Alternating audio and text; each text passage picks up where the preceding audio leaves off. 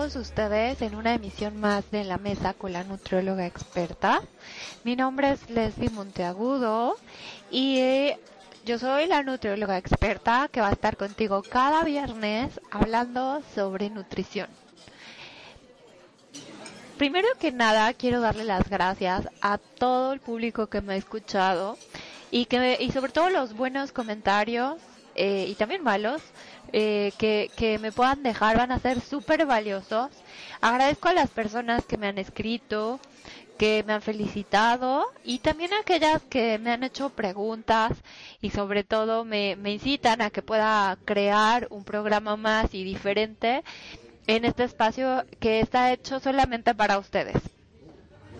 Recuerden que me pueden encontrar en Twitter como arroba nutrióloga E, primera y última letra con mayúsculas. También me pueden encontrar en Facebook como nutrióloga experta. Y bueno, no olviden visitar mi sitio web que es www.nutriólogaexperta.com. El día de hoy, el, el tema que vamos a abordar en, esta, en este espacio va a ser la pérdida de peso y vamos a hablar acerca de los mitos y de las realidades que están detrás de este tema. Es un tema muy, muy amplio porque existen eh, muchos eh, subtemas, muchos aspectos que podemos tratar, pero me voy a enfocar más a qué es lo que las personas hacen y sobre todo qué es lo que sí funciona y que tiene una evidencia que lo respalda y qué es lo que no funciona y que es completamente un mito. Tenemos que informarnos más cada día sobre, sobre qué, qué debemos hacer para lograr perder esos kilitos de más, pero sobre todo sin comprometer nuestra salud, que es lo más importante. Estaba leyendo por ahí una frase que decía que invirtieras todo tu, tu tiempo en, en y tu dinero en nutrición para prevenir y sobre todo para evitar que invirtieras todo ese dinero y ese tiempo en una enfermedad. Entonces creo que es muy muy muy valioso el que el que utilicemos la nutrición preventiva, eh, ya que hoy en día pues bueno muchas de las enfermedades que existen, no solo en México, sino en el mundo, están relacionadas con la forma en la que comemos, con los hábitos que nos llevan a tener o a manifestar cierto tipo de enfermedades. Entonces, bueno, hablando más detalladamente sobre, sobre el tema de la pérdida de peso. Quiero platicarles que en consulta, bueno, el 80% de los pacientes que llegan a mi consultorio o que me o que me consultan a través de la, de la videollamada, eh, me han dicho que eh, quieren perder peso, que esa es la principal razón por la cual están, están con, con una nutrióloga y por la, por la cual han acudido a consulta. Eh, es, una, es una razón por la cual, bueno, están para, para conocer y para sobre todo llevar a cabo un plan de alimentación.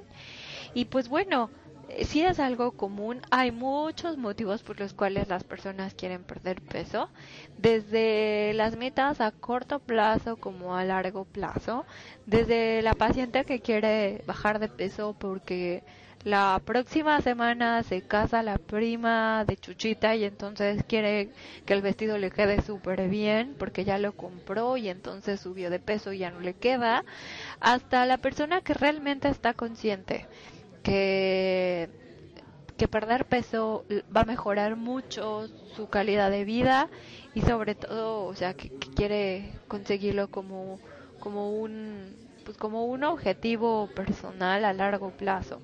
También llegan porque por orden médica o porque bueno el médico les recomendó que perdieran peso para controlar su su eh, no sé presión arterial o el dolor de columna que tanto les molesta o el dolor de rodillas eh, que bueno son consecuencias de una obesidad eh, y, que, que, ya eh, el cuerpo no puede soportar más el estar cargando eh, tanto peso en, en, ciertas regiones del cuerpo.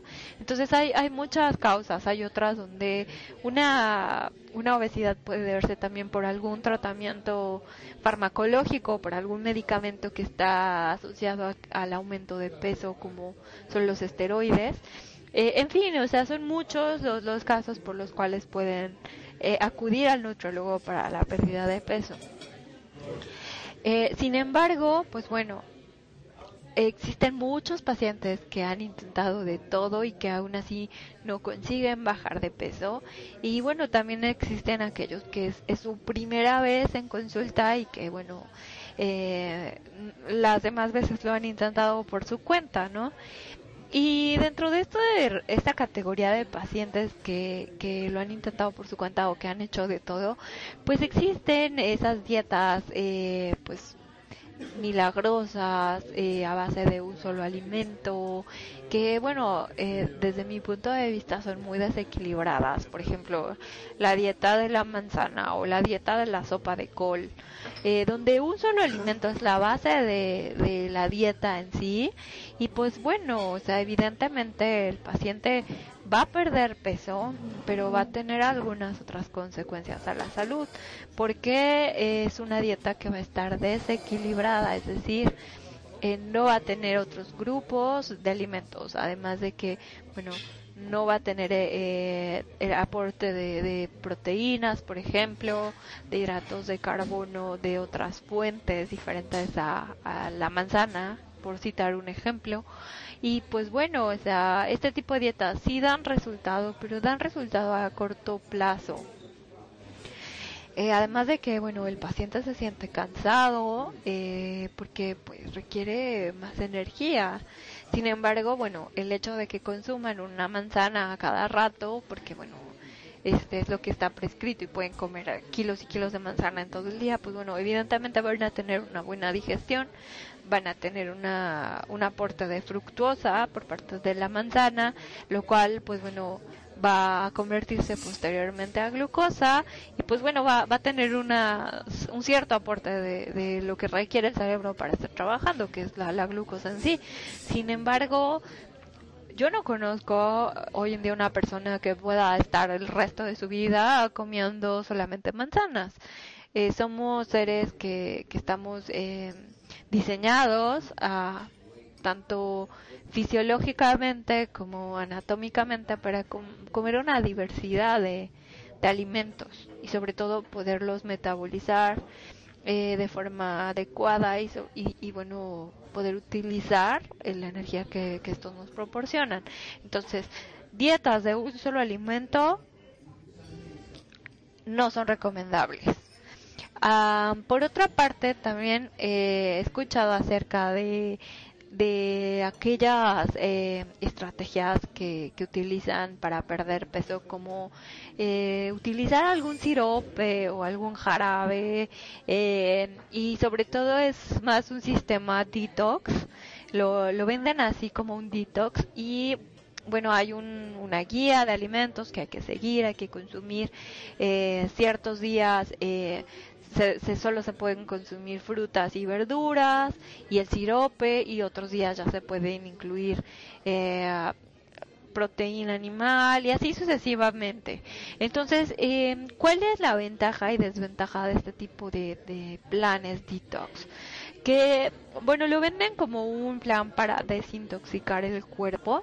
Y bueno este es un término un tanto complejo porque pues la desintoxicación como tal la llevan a cabo ciertos eh, órganos en el cuerpo. Eh, dentro de ellos está por ejemplo el sistema renal que se encarga de, de eliminar todas las toxinas y sobre todo pues eliminarlas en forma de orina por citar un ejemplo. Eh, y pues bueno, o sea, no, no es tanto así como que un alimento te limpie. Y creo que esto debe, debe quedar muy claro.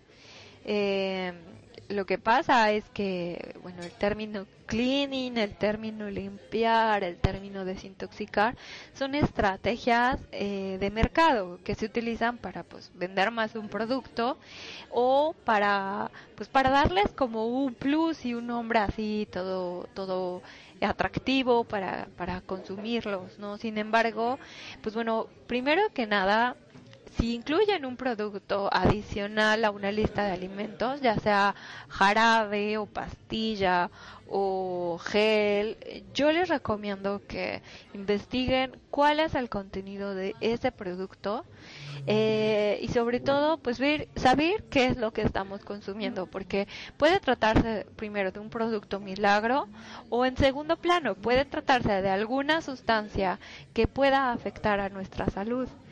Ahora, hablando en sí como de un detox, pues tiene sus ventajas, o sea, también tiene su lado bondadoso, el poder consumir verduras, frutas, el dejar de consumir ciertos alimentos en el día. Sin embargo, es algo que yo no recomiendo por un tiempo prolongado. Eh, también es algo que, que bueno, no, no, no debe hacerse de forma tan frecuente desde mi punto de vista, puesto que lo, que hace este tipo de, de, planes detox es pues mantener el cuerpo en ciertos estados de, de ayuno eh, y también eh, bueno con una glucemia o glucosa estable desde ciertos momentos que están consumiendo frutas o verduras o jugos o bien un jarabe, pero pues es para no pues para no tener una hipoglucemia como tal, para que no baje la glucosa y el paciente no se sienta completamente mal. Pero qué puede tener esto como consecuencia? Bueno, eh, cansancio, eh, e incluso bueno eh, falta de energía eh, y pues bueno, el cuerpo no puede aguantar tanto tiempo así. O sea, finalmente es algo que es temporal y que si no se, se monitorea desde un punto de vista nutricional, posteriormente puede haber consecuencias como un rebote o sobre todo este pues el, el pues el, tener a lo mejor un desequilibrio glucémico de no comer nada o comer muy poco a comer al otro día en un restaurante que más nos gusta porque ya logramos el proceso de, de, desintoxicación, perdón. Y pues bueno, o sea, puede haber eh, un desequilibrio en la ingesta de alimentos, principalmente eh, además existen otro tipo de, productos, ¿no? En sí, en general, que, que las personas utilizan. Eh, de hecho, me di a la tarea de escribir un artículo en mi blog que lo pueden encontrar en, en, en la dirección www.nutriologaexperta.net, donde habla acerca de qué es un producto milagro, si son buenos o son malos y sobre todo, este, pues doy a conocer eh, la perspectiva general de lo que estos productos eh, eh, hoy en día el impacto que tienen estos productos hoy en día y sobre todo el efecto que, que pueden tener, ¿no? O sea, el, el, daño a la salud, bueno, es en ocasiones irremediable, entonces hay que tener mucho cuidado con las pastillas o con el remedio que nos recomendó la vecina porque pues eh, no, no siempre va a tener el mismo efecto en, el cuerpo de una persona que en el de otra y además no sabemos qué consecuencias a largo plazo vamos a, acarrear con este tipo de, de planes o de productos. Bueno, también eh, existen eh, aparatos, existen bebidas, existen este productos, este, ciertas barritas, eh, polvos y de muchas cosas donde donde el mercado pues bueno tiene toda una gama de, de posibilidades para venderle al consumidor. Sin embargo eh, quisiera aterrizar más este podcast acerca de cuáles son los tips que realmente pueden servir para perder peso y que están sustentados y que los he probado con mis pacientes y, que funcionan y que además bueno no vamos a comprometer eh, nuestra salud haciendo este tipo de, de hábitos o fomentando este tipo de hábitos o sobre todo haciendo cambios a nuestro estilo de vida. El primero de ellos es, eh, bueno, ejercicio. cuando un paciente llega a consulta conmigo y me dice no hago ejercicio, eh, siempre busco la forma de que comiencen a hacer algo. ¿Por qué es importante la actividad física? Porque la actividad física va a promover a aumentar el gasto energético de nuestros pacientes. Es decir, vamos a gastar más calorías y sobre todo vamos a generar el, la, pues el crecimiento de tejidos musculares en el caso de ejercicios anaeróbicos. Eh, y pues también eh, esa masa muscular pues va a ser un tejido metabólicamente activo es decir que va va a utilizar eh, va a almacenar glucosa para funcionar en otro momento de actividad. Además de que de que bueno es un hábito formidable porque te hace sentir bien y sobre todo eh, bueno, promueve a que consumas un poquito más de agua porque, porque durante el ejercicio hay deshidratación. Ojo, no es lo mismo deshidratarse que quemar grasa. Porque la gente aún cree ese mito de, ay, estoy sudando mucho y entonces lo asocian a la pérdida de grasa en el cuerpo y no es por ahí, sino hay que dejar muy claro que si estamos perdiendo líquido en nuestro cuerpo es deshidratación. La utilización de grasa corporal es diferente y no está asociada al, cuánto sudemos o cuánto no sudemos. Eh, y bueno, eh, el ejercicio podemos encontrar diferentes tipos de actividades. Siempre les he dicho eh, a mis pacientes en consulta, bueno, no te voy a volver un atleta de alto rendimiento, o sea, eso me queda claro. Eso ya al tener una actividad continua y por más de cuatro horas, bueno, ya es, otro nivel, pero sí podemos empezar a realizar un, una actividad cada dos, tres veces por semana. Las guías que recomiendan la internacionales que recomiendan actividad física mencionan que bueno hay que hacer un mínimo de tres veces por semana, al menos 30 minutos. Y pues bueno, eso es lo mínimo con lo que podemos comenzar. Eh, ¿Qué ejercicios realizar para la pérdida de peso? Bueno, el ejercicio aeróbico es muy bueno, por ejemplo, correr, por ejemplo, eh, hacer elíptica, eh, por ejemplo también nadar. Eh, ese tipo de ejercicios son buenísimos para perder peso. Sin embargo, no es el único ejercicio que yo recomiendo. Yo recomiendo combinar un poco entre el ejercicio aeróbico con el ejercicio anaeróbico. Los dos funcionan de manera eh, formidable. Y bueno el ejercicio anaeróbico hay que recordar que es el que va a fomentar el aumento de masa muscular. Por ejemplo hacer pesas eh, hacer algún circuito donde implique em, por ejemplo, eh, alguna resistencia principalmente, o practicar alguna otra disciplina, por ejemplo, el ballet. y pues bueno, Ah, hay, hay mucha, hay una gama enorme de actividades que podemos comenzar a hacer y sobre todo, bueno, eh, hacer algo que nos guste, hacer algo que nos llame. Entonces esa es, esa es la principal clave y sí, el ejercicio sí funciona. Número dos, el agua. Hay pacientes que me preguntan, si tomo mucha agua voy a perder peso. Bueno, el agua, como ya lo había mencionado anteriormente, es muy importante porque tiene muchas funciones de tipo metabólico en el cuerpo. Es decir, en las células requerimos moléculas de agua para que haga, para que la célula lleve a cabo sus funciones. Además de que va a ayudar también a mejorar el movimiento, bueno, el, la digestión en, en el caso de, los intestinos, eh, pues bueno, va, va, a propiciar a que, a que la fibra dietética actúe en nuestros intestinos. Y pues bueno, de esta manera eh, vamos a, promover que, que sí, correctamente haya una buena digestión de, de los alimentos que, que consumimos.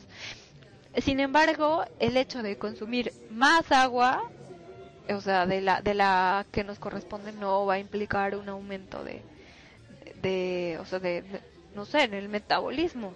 Eh, solo tenemos que consumir cierta cantidad, la que nos corresponde por nuestra estatura y por nuestro peso o por nuestra actividad física y listo. Ojo, si se toman 4 o 5 litros de agua, eso no va a marcar la diferencia porque a veces se tiene esa, esa creencia errónea. número 3, bueno, las colaciones famosas que los nutriólogos recomendamos. ¿Qué es una colación? Un pequeño alimento que consumimos todos los días, eh, en, sobre todo entre las comidas más importantes, entre el desayuno y la comida y entre la comida y la cena. Eh, son pequeños, pequeñas porciones de alimento que pueden representar hasta 200 kilocalorías aproximadamente. ¿Y por qué, por qué las recomendamos? O sea, en realidad los nutriólogos no es que hagamos que o querramos que los pacientes coman a cada rato. Tiene un fundamento, eh, un, fundamento respaldado.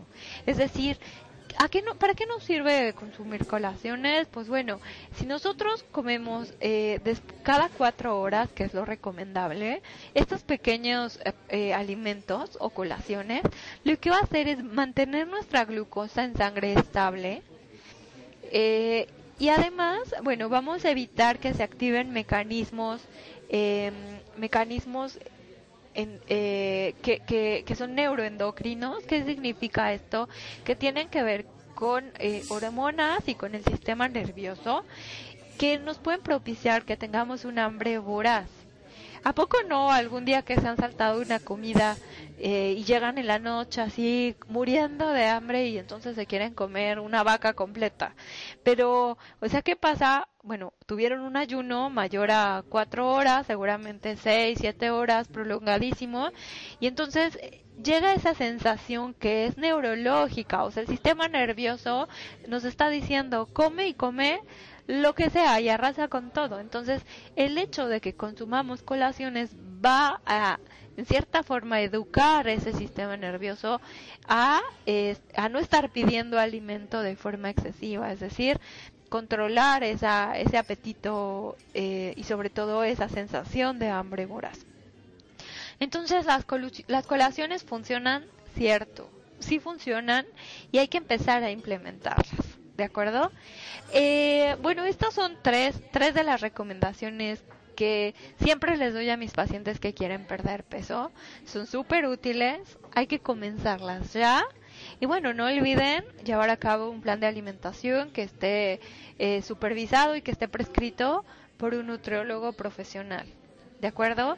Eh, algo que es muy importante es no seguir la dieta del vecino, no hacer la dieta de la comadre o la dieta de la revista. Yo no dudo que funcionen, sí funcionan, pero no van a tener ese plus de estar elaboradas de forma individualizada, es decir, estar hechas para ti, para tus requerimientos para tus necesidades, de acuerdo a tu condición de salud o de enfermedad, de acuerdo a, a, si tienes o no tienes gastritis, de acuerdo, entonces son, son muchos aspectos que consideramos para la elaboración de un plan de alimentación individualizado y sobre todo monitoreado, es decir, hay que estar eh, frecuentemente revisando, vigilando que el apego al plan sea el correcto, brindando las estrategias que pueden ser mucho más este, efectivas para, para el caso y sobre todo pues lograr el objetivo y ese objetivo se, se logra a través del tiempo. Ajá, siempre se los digo eh, y se los dejo muy claro a, los pacientes que he atendido en casos de, de sobrepeso y obesidad te va a llevar tiempo, va, va a llevar, eh, va, va, a llevar eh, tiempo y esfuerzo, la, la suma de estas dos, pero va a ser un resultado garantizado en donde, bueno, vamos a, fomentar la modificación de hábitos dietéticos y sobre todo, bueno, no vamos a comprometer nuestro estado de salud.